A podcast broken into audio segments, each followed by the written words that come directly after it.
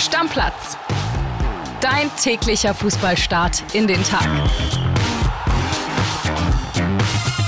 Moin, liebe Stammis, herzlich willkommen zur steilen Thesenfolge am Samstag. Ich bin André Albers, bei mir ist der Podcast Papa Flo Witte, mein steile Thesenpartner.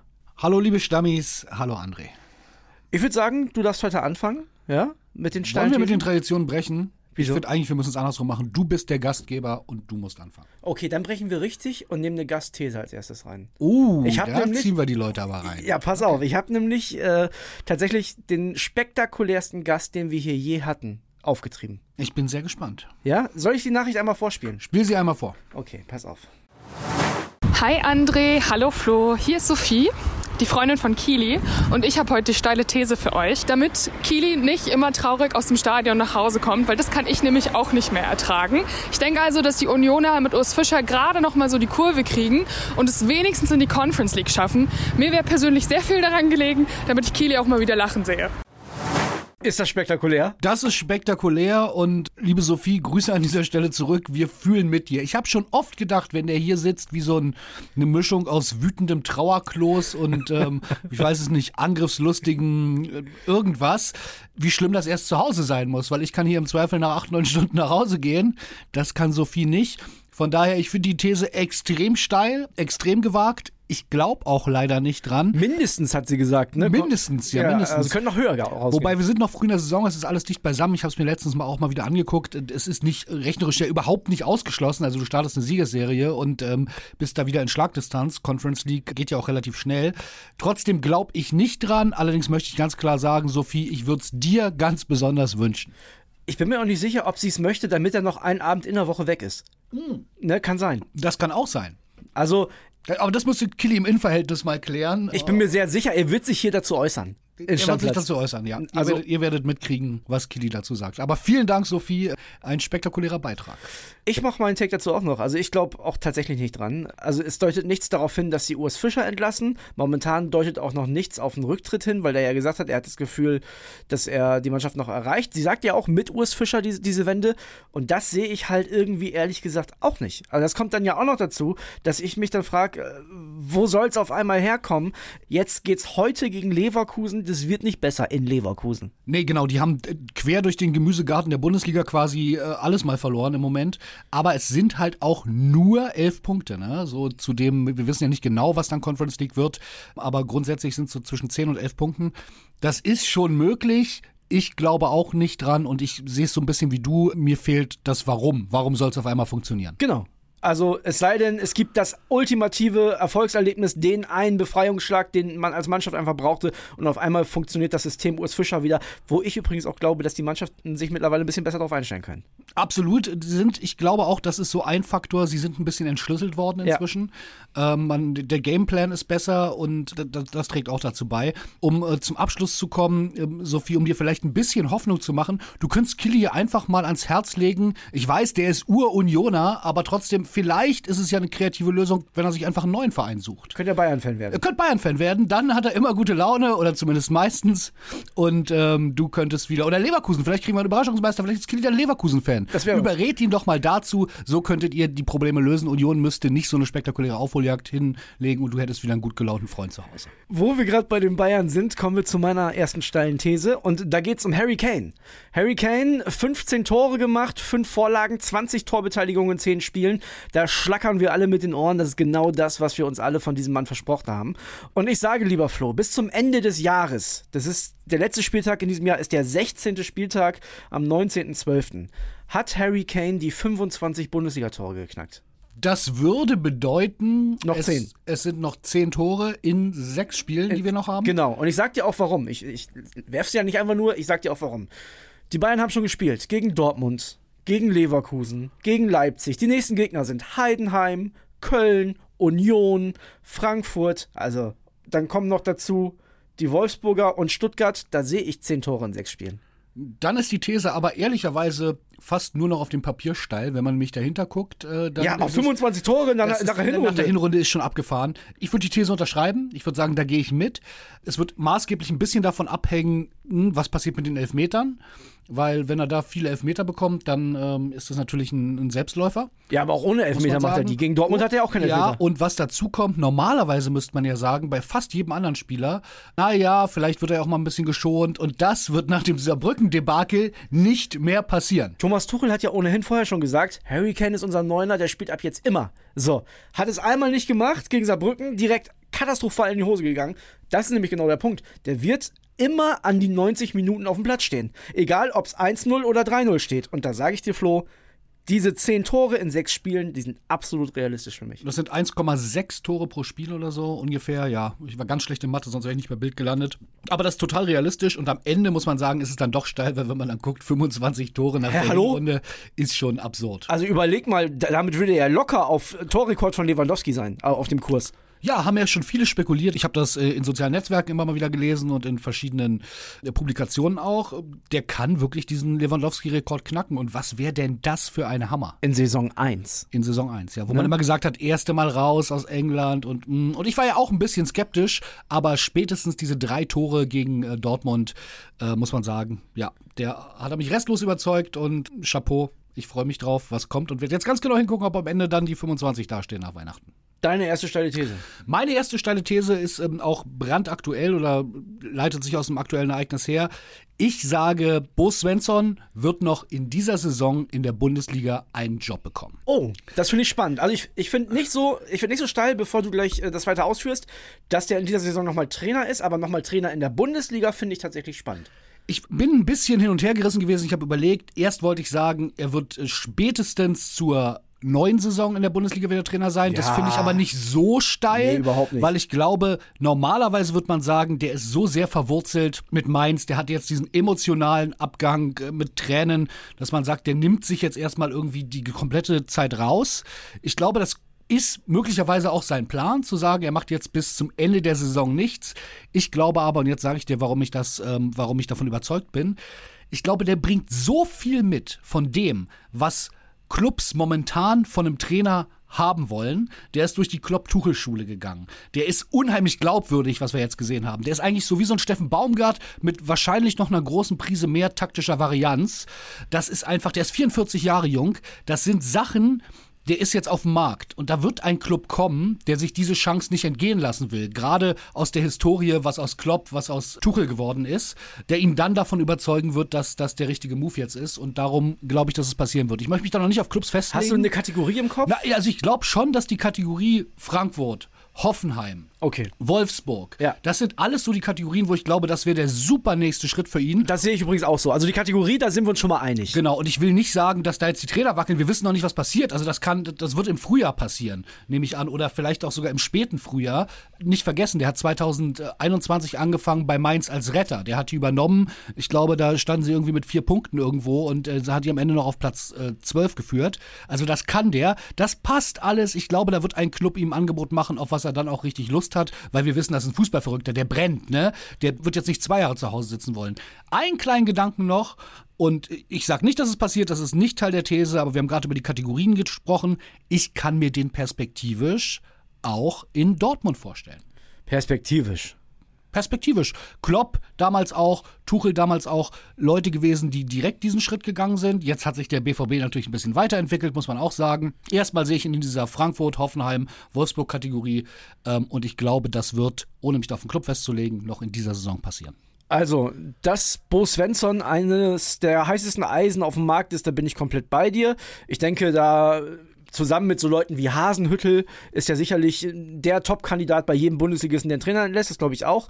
Ich glaube aber ehrlicherweise, dass er eher den Schritt ins Ausland geht. Also ich äh, habe so vom Gefühl her, würde ich sagen, vielleicht ein, ein schlechter Premier League, äh, ein schlechtes Premier League-Team, das gerade oder ein Premier League-Team, das gerade nicht gut in Form ist, da kann ich mir Bo Svensson auch sehr gut vorstellen. Für seine Karriere bin ich vielleicht sogar bei dir, wäre es förderlicher, den nächsten Schritt in Richtung Wolfsburg oder Hoffenheim zu machen, das glaube ich auch. Aber Ich weiß nicht, ob der, also ich kann in Bo Svensson nicht reingucken und ich kenne den auch nicht, aber ich weiß auch nicht, ob der das emotional kann, noch in dieser Saison Bundesligisten zu übernehmen. Bin ich mir nicht so sicher. Genau, sonst wäre die These keine steile, weil Genau. ich normalerweise sagen würde, der nimmt sich das komplette Jahr raus. Aber ich habe es eben ja ausgeführt. Ich glaube, dass dieses Angebot kommen wird, einfach weil er so eine heiße Aktie ist, dass er dann auch drüber nachdenkt. Und sind wir auch mal ehrlich, der hat in seiner Karriere auch noch nicht 50 Millionen verdient. Ja. Also der wird auch froh sein, vielleicht äh, jetzt doch mal den nächsten Vertrag längerfristig zu unterschreiben. Und wir wissen auch, in Mainz werden keine Mondgehälter bezahlt.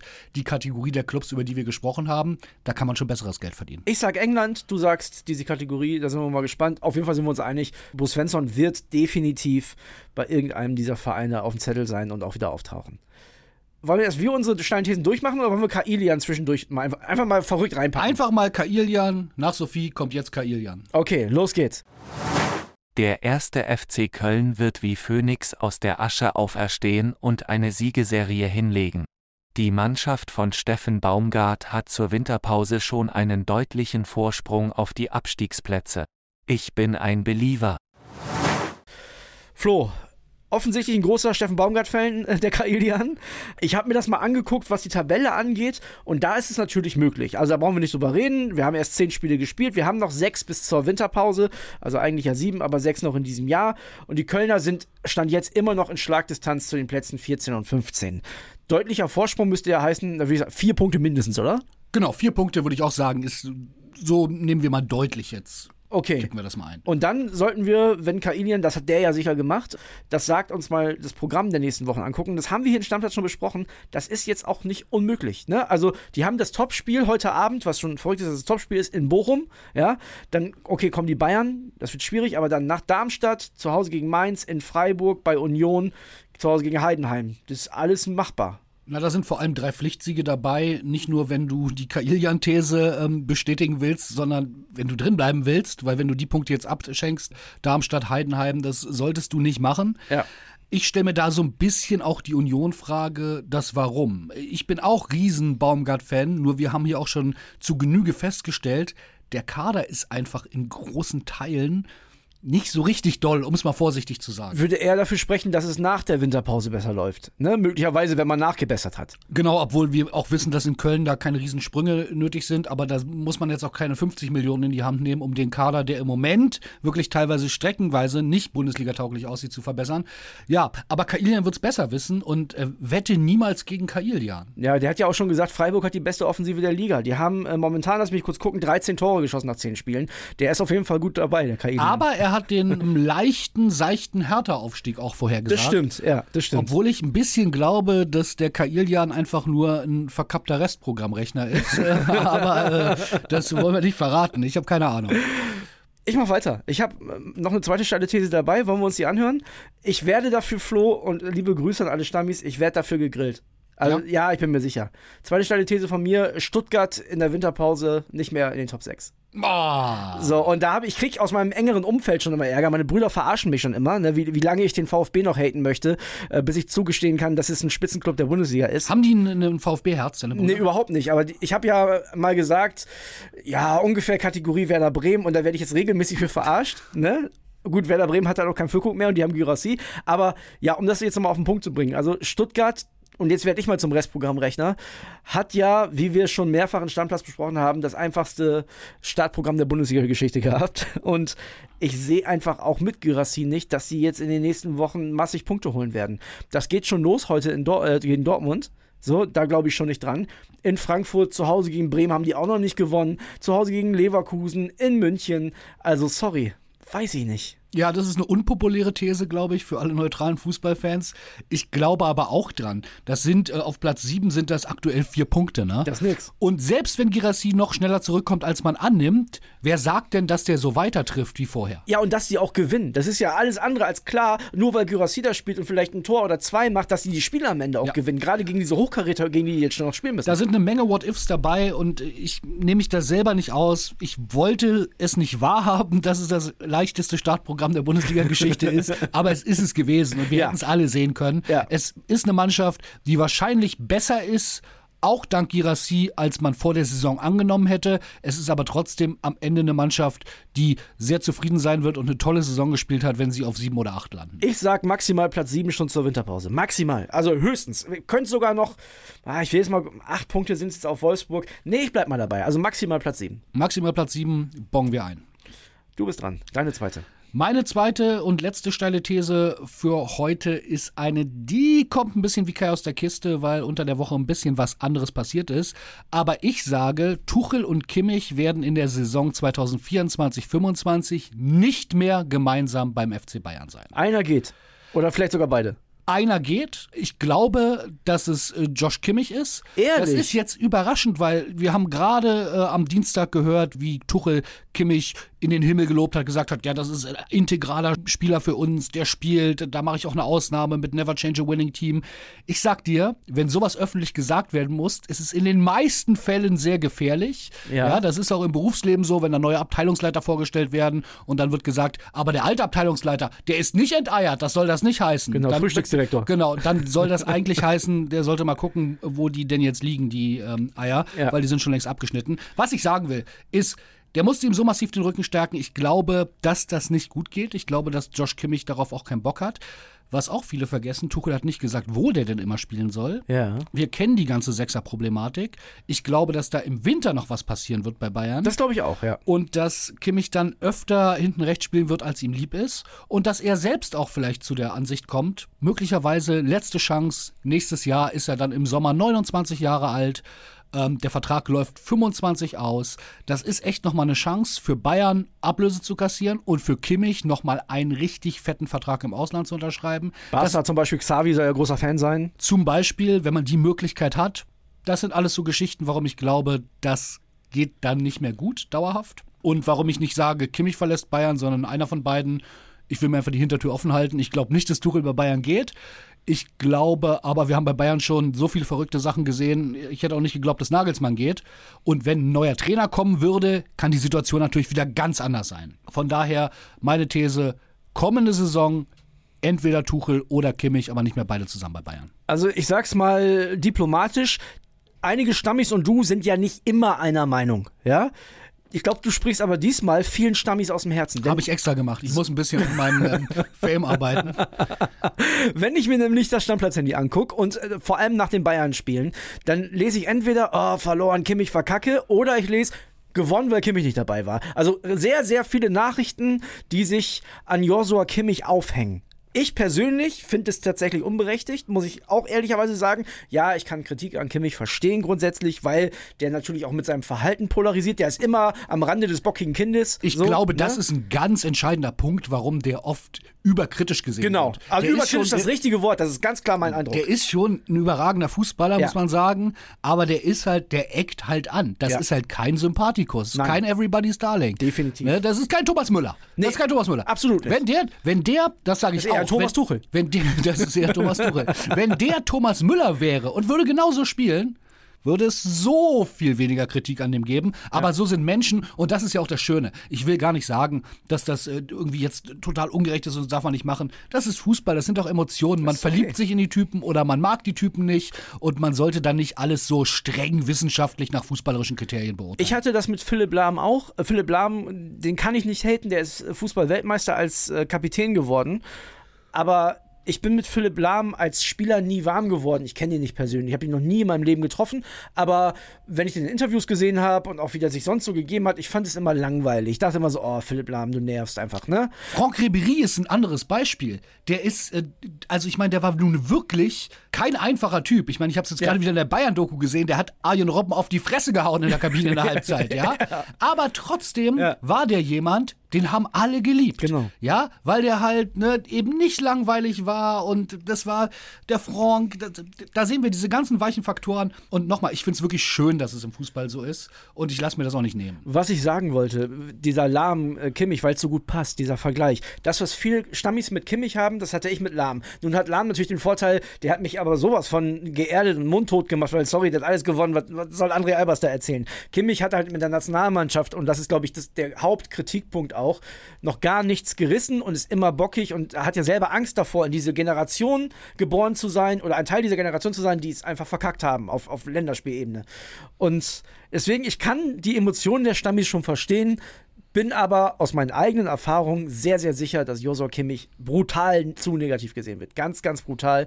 Und um, um auf deine These zurückzukommen, wenn einer von den beiden geht, sage ich ganz klar, ist der Trainer. Oh, das ist aber. Ähm, Also- kannst du dir vielleicht nochmal nachschärfen und für die nächste Folge aufheben, Ja. dass du da ein bisschen konkreter wirst? Ja, mache ich gern, aber ich glaube, um das auch nochmal ganz kurz einzufangen, die Bayern stützen den zwar jetzt in diesem Sky-Streit und so, so richtig gefallen hat es ihnen, glaube ich, aber nicht. Naja, wenn sie ihm jetzt in den Rücken fallen würden, könnten sie ihn auch gleich entlassen. Das Ja, muss ja, man genau. auch mal sagen. Also, So. Und die wissen auch, und das kommt auch noch dazu, Hönes hat es ja schon mal angedeutet, so diese Nagelsmann-Lassung, hm, unglücklich und hätte ich da mehr zu sagen gehabt zu dem Zeitpunkt, dann wäre es wahrscheinlich nicht passiert. Das wissen die alles auch. Die wissen auch, dass die eigentlich ihren Kronprinzen, ihren Trainer, und das werden einige Bayern-Stammis auch anders sehen, das sage ich jetzt von außen, den Mann, der wie die Faust aufs Auge passt, weil er schon als Kind in Bayern Bettwäsche geschlafen hat, den haben die rausgeschmissen für Thomas Tuchel und der war nicht erfolgreicher. Das wird den, ah, der muss schon die Champions League gewinnen, damit die das verzeihen. Da bin ich mir sehr sicher. spannend. Da haben wir es. Ich würde sagen, Flo, beim nächsten Mal holen wir mal zwei, drei Stammis mit rein, oder?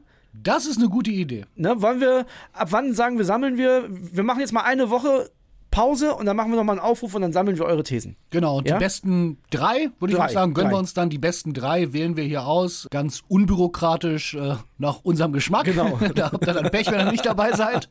Genau, wie es halt am besten passt, weil manchmal überschneiden sich ja eure Thesen auch mit unseren, das kommt ja auch dazu. Ne? Aber ja, genau, wir wählen die aus und dann holen wir die Stammis mit rein, die steilen Thesen. Finde ich gut. Micha, danke fürs Aufschreiben an der Vielen. Dank, Ehrenstammi Micha, großartig. Ich sehe das auch auf Instagram. Vielen, vielen Dank. Genau. Und äh, guck weiter, ob wir alles äh, richtig gesagt haben oder nicht. Verlinken uns gerne. Wir werden es mit dem Stammplatz-Account auf jeden Fall posten und wir machen für heute den Deckel drauf. Deckel drauf, macht's gut. Tschüss. Stammplatz.